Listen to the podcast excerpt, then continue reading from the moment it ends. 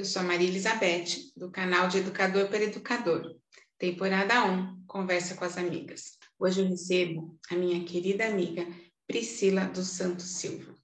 A Priscila é formada em Pedagogia e professora especialista em escutas antropológicas da infância.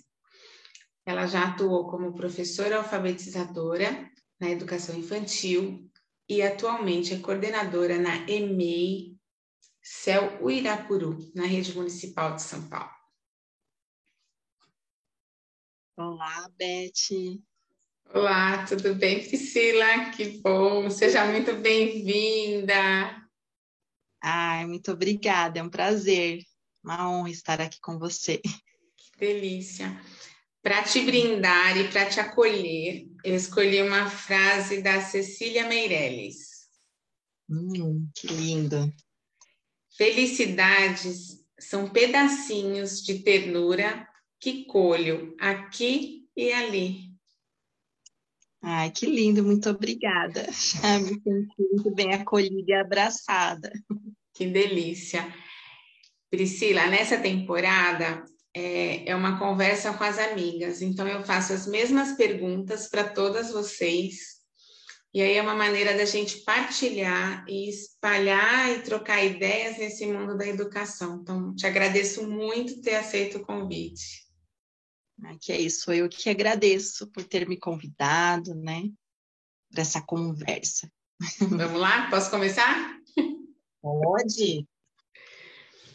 Quem foi ou quem é a sua inspiração? E quem foi minha inspiração? Foi uma professora, se chama Terezinha, na época do cursinho, professora de literatura, e eu estava num caminhar para ir para uma outra área, área da nutrição, não tinha nada a ver com a educação, e eu me apaixonei né, pela forma que ela dava aula, que ela falava né, sobre a literatura, me apaixonei tanto que é, optei pela pedagogia. eu falo que é, ela me encantou e hoje eu tento encantar outras pessoas através da minha profissão. Delícia, que maravilha, muito bem. E quais eram os seus planos no início da carreira? No início da minha carreira, eh, eu desejava trabalhar no céu, né? sempre fui encantada com a questão dos céus aqui na cidade de São Paulo, né? E atuar na educação infantil dentro de uma estrutura assim, né? No início da carreira era o meu desejo, era o meu sonho. Então eu falava, ah, vou trabalhar na rede pública, né? Mas minha ideia, o meu alvo é chegar um dia a trabalhar no céu. Muito bem. Você tem algum objeto de apego desde que iniciou sua carreira, um objeto atual? Então, eu não tenho nenhum objeto de apego, muito pelo contrário, né? A cada ano eu tento começar tudo de novo, né? Então, eu não tenho o hábito de, de, de, guardar nenhum objeto assim específico, né? Eu gosto muito de, de começar cada ano como se fosse novo mesmo, como se fosse, né? zerar tudo, né? O que eu gosto de fazer é escrever. Então, é, às vezes, o que eu consulto muito e acabo tendo como instrumento mesmo, né, de resgate, né, da, da minha história, do meu trabalho, minha jornada, são os meus diários de bordo, né? Eu gosto muito de escrever. Bom. Como que é a sua rotina? Você preparava ou prepara suas aulas, né? Você preparava suas aulas? Como que você fazia isso? Sim, desde que eu ingressei né, na docência, ingressei já na rede pública. Primeiro né, na rede estadual, uhum. depois é, no município, né? Então, é, eu sempre pre preparei as aulas, eu, como eu disse, eu não tenho o hábito de guardar coisas de um ano para o outro, né? Então, mesmo pegando, né, é, a mesma série para atuar, eu começava do zero, começava mesmo do perfil das crianças, tentava encontrar ali, né, temas que elas gostassem mais para poder ser o start, né, daquilo que eu ia trabalhar. E eu gostava muito de fazer passeios culturais, né? Então, mesmo durante as férias, por exemplo, visitava um museu, um parque, alguma coisa assim, e sempre de lá surgia uma ideia de algo que eu ia começar ali, né?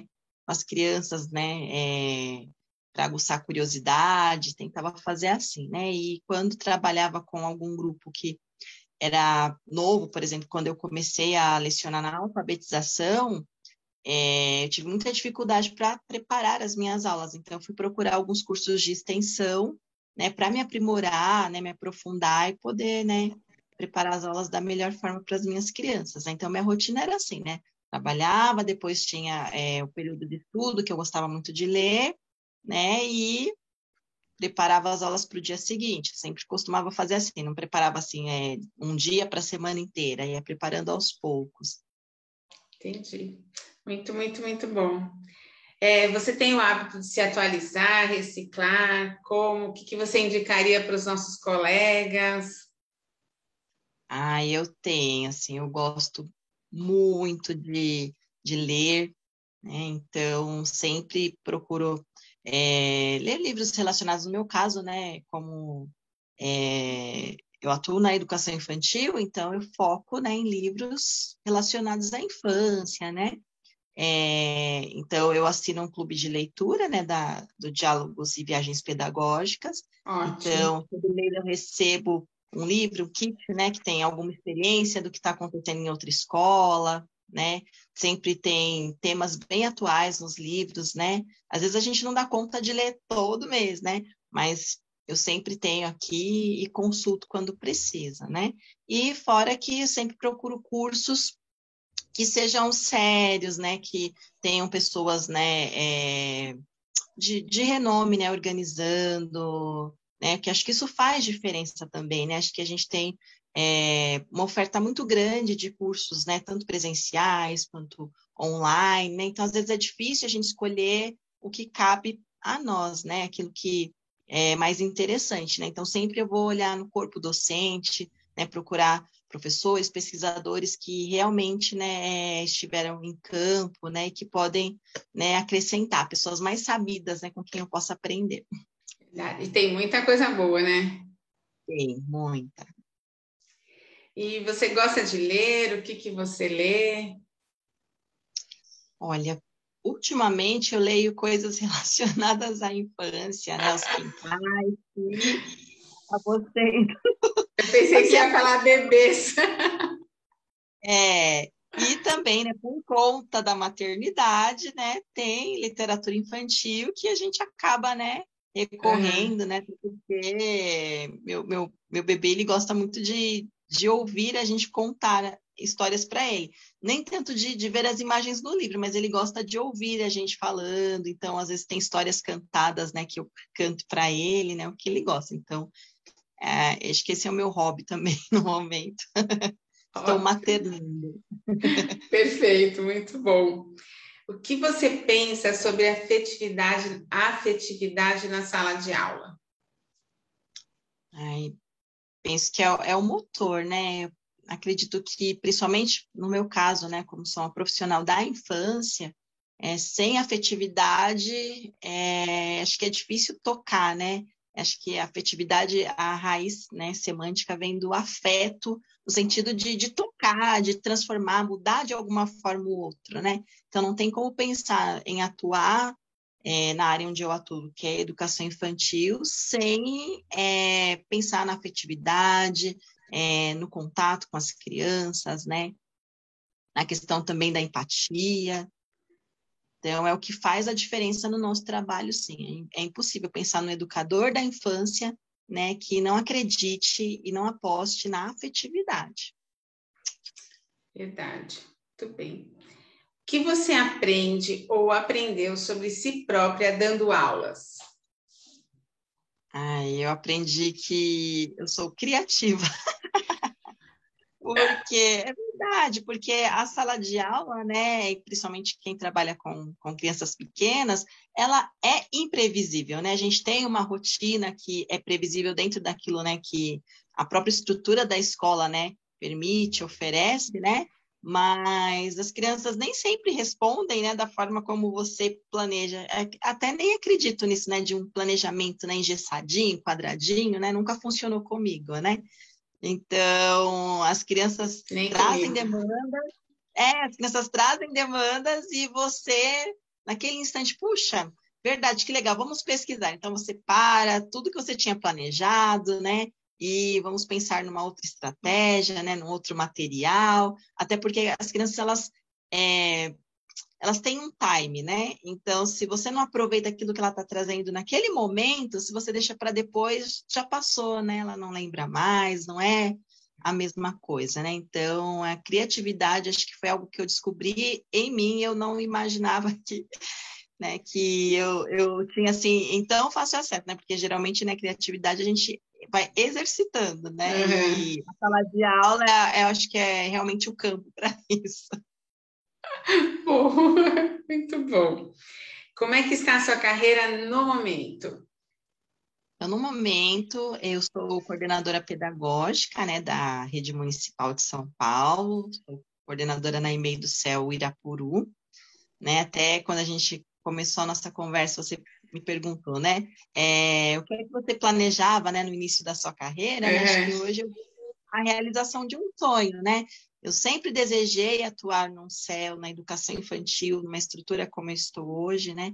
Então, é, é o lugar que eu desejava estar. Não sei se é a linha, lógico, né? Não sei, não. Não é a linha final, né? A linha de, de, de de chegada, mas acho que assim é, é o início de, de um trabalho, né, que eu acredito que possa se reverberar aí em outros, né, e lá eu atuo com a formação das professoras, né, uhum. e a gente trabalha com a comunidade ali do Jardim João 23, Paulo VI, né, crianças de três, três e pouquinho, né, até cinco anos e meio, nós ficamos com elas ali. Muito bom, lindo trabalho. Quem é a professora Priscila? A professora Priscila é uma professora que se reinventa a cada dia, é, se redescobre, aprende, né, com as pessoas que estão ali ao redor dela, né, não só com as professoras que atuam comigo, mas principalmente com as crianças, né? A professora Priscila também é mãe que está se descobrindo, né? É, é filha, né? De uma família muito trabalhadora, né? Que veio realmente de uma origem humilde, sou a primeira a, a me formar na minha família, né? Primeira mulher, a, é, primeira mulher a, a tirar carta. Então, assim, eu me vejo como uma desbravadora dentro da história da minha família, né? Acho que eu abri portas para muitos outros, né? Eu fui a primeira, como eu disse, mas hoje eu tenho né, vários primos, minhas irmãs se formaram, né, minha mãe também voltou a estudar, conseguiu terminar os estudos dela, né, então a professora Priscila, né, ela é uma, mas quando você abre a caixinha você encontra várias. Né? Ótimo, ótimo. Sobe várias. Ótima definição. Muito bom. Agora a gente vai para um bate-bola, tá? Hum. Professor, por quê? Por uma opção de vida. Educação em uma palavra. Esperança. Um tema atual para a redação. Ah, com certeza é representatividade. Uma poesia ou uma música que te encanta? Então, a poesia é o tempo do Mário Quintana, acho que fala muito, né, de como o tempo passa rápido, a gente, se não aproveitar os pequenos momentos, né, a gente perde muito. Cada vez mais a gente tem aprendido isso, né? Sim. Pequenos detalhes. Uma frase de aluno que te faz feliz. Ai, é, Aprendi. Agora eu sei. Ótimo. Meu coração de alegria. Muito bem. Agora a gente vai para as dicas, tá bom?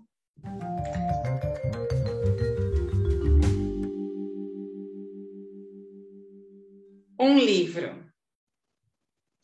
Um livro é tanto, tanto. Até estou com ele aqui, separei ele para te mostrar. Tanto, tanto. Ah que lindo. Da Trish Cook. E eu, eu gosto dele porque representa muito o momento que eu estou vivendo, né? Ele fala de uma família negra que se parece muito com a minha, né? Amo então, esse eu livro. lembro meu filho. Amo. Ótima, ótima dica. Um programa de TV, série ou filme? Ai, é um programa de TV, Estação, Estação Livre, na TV Cultura, passa toda sexta-feira, às 22 horas.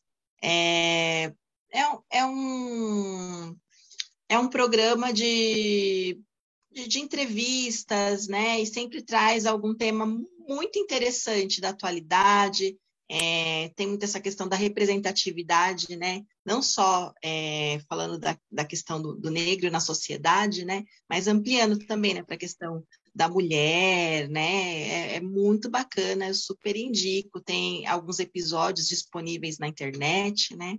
Vale a pena. Ótimo, muito bom. Uma dica cultural. Ai, musical Azusa assistam, é maravilhoso. Eu super indico, né? É, os artistas, a, a, a voz, a música, né? É, é algo que, que impacta desde a primeira cena, né? Então, acho que vale a pena assistir, indico. Muito bem. Nossa, nossa entrevista está chegando no final. Priscila, eu queria só abrir um, um parênteses aqui para a gente Queria que você falasse um pouquinho dessa pós maravilhosa que a gente fez, né? Uhum. Que você contasse um pouquinho para os nossos colegas do que é ficar, fazer essa pós, do que é viver, né? Se a gente puder deixar uma dica juntas, né? Ah, sim, com certeza. Como eu disse, né? Você escolher um bom curso, né, de formação, né, para você é, se atualizar, se especializar, né? Isso faz toda a diferença, né? E isso eu não digo em termos de currículo, né? Papel, mas para a vida mesmo, né? Então, essa pós que nós fizemos, né? Que se chama A Vez e a Voz das Crianças, né? Escutas Antropológicas da Infância, ela ela nos trouxe não só um conhecimento maior a respeito, né, da, da, da de diferentes formas de escutar né, essa infância, mas também a respeito de nós e da nossa própria vida, da nossa história, né? É realmente uma busca interior, né? A gente começa a resgatar a nossa criança para ouvi-la e aí sim estar pronto para ouvir o outro, né? Então, eu super recomendo, né? É realmente é, uma experiência que acho que todo educador deveria passar, né? Por essa experiência, né? De é, você não só conhecer né, a bibliografia do curso, que é excelente, os formadores né, que nós tivemos é, contato ali. uma surpresa, né? Maravilhosos, é como eu disse, né? É pessoas que realmente são sérias, pesquisadoras, né? E que tem muito a compartilhar, pessoas realmente sabidas, né? Então, acho que é, super indico, todo educador teria que fazer, né? Principalmente educadores da infância, tinham que participar dessa pós, né? As inscrições, né, para a próxima turma ainda estão abertas, né? Então, acho que vale a pena se inscrever, né? A, o curso, ele é ministrado, coordenado, né, pela Adriana Friedman, né, com a Jos Kailine Baruch, e são pesquisadoras da infância comprometidas, né? Essa não é só a área de pesquisa delas, mas elas são pessoas comprometidas com a infância, né? Em garantir é, uma infância livre, né? Uma infância feliz. Então, elas é, realmente têm isso como bandeira de vida, né? Então, é, vale a pena, gente, é maravilhoso. maravilhoso Uma infância mesmo. para todos, né? Onde Exatamente. todos são importantes, onde todos são aceitos, onde todos são humanos, né? Onde todos têm voz, né? Onde todos têm voz. E a gente aprendeu, né, ao longo de dois anos, o quanto a nossa voz também precisava ser ouvida, né? Sim, verdade. O quanto a gente silencia a nossa criança, né? Porque, como eu disse, a criança, ela não, não vai seguir o seu croquis, né? O seu planejamento, né? Ela é espontânea, ela é viva, né? É. E nós, conforme vamos crescendo, nós vamos silenciando essa criança que não tem filtro. a gente fala, não, fica aí quietinha para a gente assumir o que é postura adulta, né? Então, que tem né, uma estrutura mais rígida, né, que se controla mais, né, que muitas vezes perde o encantamento pelas coisas, né? Pelas Verdade. coisas simples da vida, né? E fazer essa pós nos faz convidar essa criança que a gente silenciou, que é a nossa própria criança, convidar ela para perto, para ensinar a gente a ver as coisas hoje, para ensinar a gente a ouvir as nossas crianças, né, que estão ali diante de nós na, na sala de aula, na escola, nos espaços que a gente ocupa, né? E nos ensina também a, a compreender que essa criança, né, ela, ela tá aqui, né? Ela, ela é só ser convidada, né? Ela precisa ser convidada, mas ela tá aqui em nós, né? E essa criança silenciada, muitas vezes, silencia outras, né? Então, por isso que a gente precisa, né? É, resgatar a voz da nossa criança, né, da nossa infância, nossas histórias de infância, para a gente conseguir dar voz para as nossas crianças, não dar voz por, porque elas já têm, né, mas para a gente ouvir e a gente não silenciar as crianças que estão diante de nós, né? Exato. É, você me faz lembrar que assim a gente aprende quando é criança que a gente tem que ser adulto, que a gente é criança para ser adulto.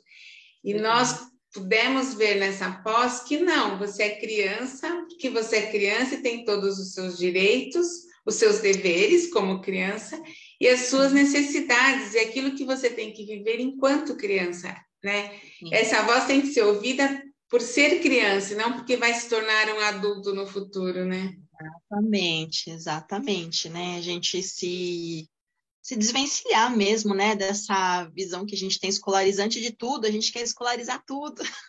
É né? verdade. Né? E não precisa disso, na infância é uma fase própria da vida, né, ela tem é, os seus encantos, né, por ser essa fase que é especial, né, não precisa ser um momento de preparação, né, a criança não é um ser que ainda vai ser, não, ela é.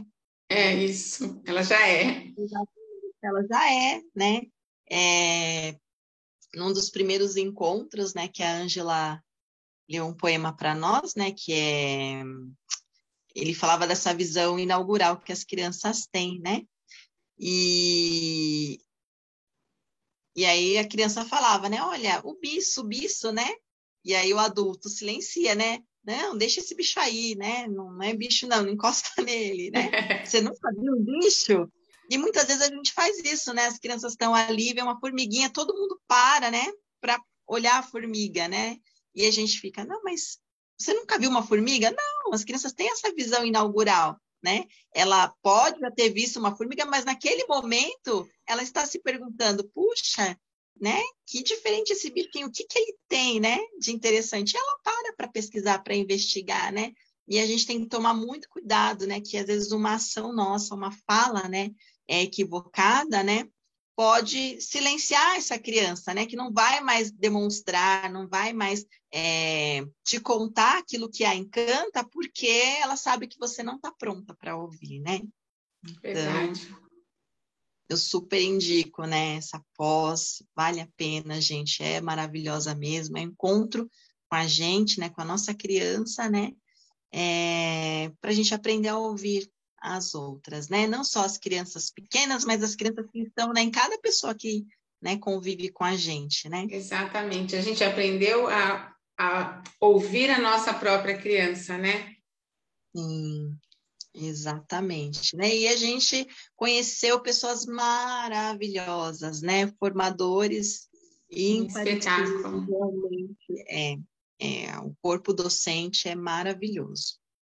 É, a, cada, a cada formação, a cada momento, é, acho que tanto os formadores como os colegas de curso, né? Assim, a gente foi se descobrindo enquanto seres humanos também naquele contexto de convivência que era presencial, se tornou online, e a gente teve e, que pegar força, né? E um contexto muito rico, né? Porque pessoas de diferentes áreas, né? Nós tínhamos educadores, musicistas, né? Artista, né? Então, assim, é, pessoas de, é, de áreas tão diversas, mas que se encaixam, que complementam, a gente aprende muito, né?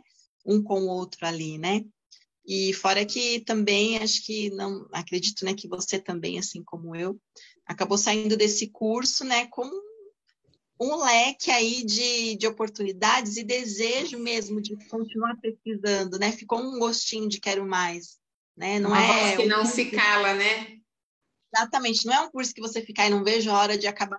Não, é dói no coração quando termina, dói. quando a gente né, apresenta a, a, o nosso TCC ali onde tem a banca, né? É uma dor no coração, né? Porque, Nossa. puxa, tudo isso que eu vivi está se encerrando, o ciclo está acabando, não, eu quero continuar. E aí deixa a sementinha em nós de realmente continuar pesquisando, né? As infâncias, os lugares onde estamos, enfim, outras já saíram do, do curso, né? Com projetos aí de livros, enfim, Verdade. e outras aventuras aí, então vale a pena mesmo, a gente se descobre, né? Todo mundo com a sua voz bem ativa.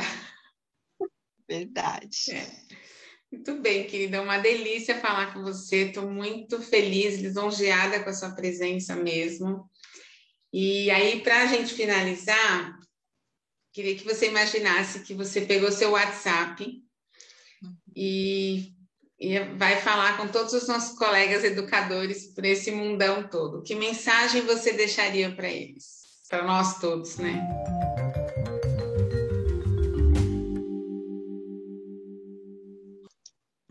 Não desistam, né? Nossa profissão não é fácil, mas ela faz toda a diferença na vida das pessoas, né? É, a educação sem professor não é educação, né? Então, que a gente nunca perca esse encantamento, né? Esse brilho nos olhos, esse fogo no coração, né? Um desejo mesmo de compartilhar o que a gente sabe, o que a gente aprende, e sempre abertos a aprender também, né, com os outros, né? Porque a gente sempre tem algo mais a aprender, né? Com certeza, muito. Muito obrigada, querida, muito obrigada mesmo. Foi um prazer tê-la aqui. Ai, Beth, sou eu que agradeço. É uma honra estar aqui nesse bate-papo com você. E te reencontrar, né? Porque depois que terminou o serviço, a gente, né, tá ali no grupo de WhatsApp, mas não tinha tido esse momento de se reencontrar, conversar, então foi uma delícia, foi realmente, né, é um momento de conversa com as amigas. Exatamente. Essa é a intenção. Muito obrigada. Que a gente possa é, espalhar isso, a ideia é justamente isso, que a gente possa mostrar para as pessoas o quanto é importante estar de mãos dadas, quer construindo junto, quer trocando ideias, quer partilhando, né? É, todo, eu, eu, gosto daquela frase que ninguém larga a mão de ninguém, eu acho que é isso, se fortalecer nisso, não é? Sim, é, né, como Chico Buarque, né, dizia, né, todos juntos somos fortes, né? Exatamente. Muito Exatamente. obrigada. E um beijo no seu menino lindo. Ah, sim, pode deixar, tá? Aqui do ladinho, cochilando. Ai, obrigada, Beth, pelo convite. Uma honra estar com você, viu? Prazer. Beijo, tchau. Tchau.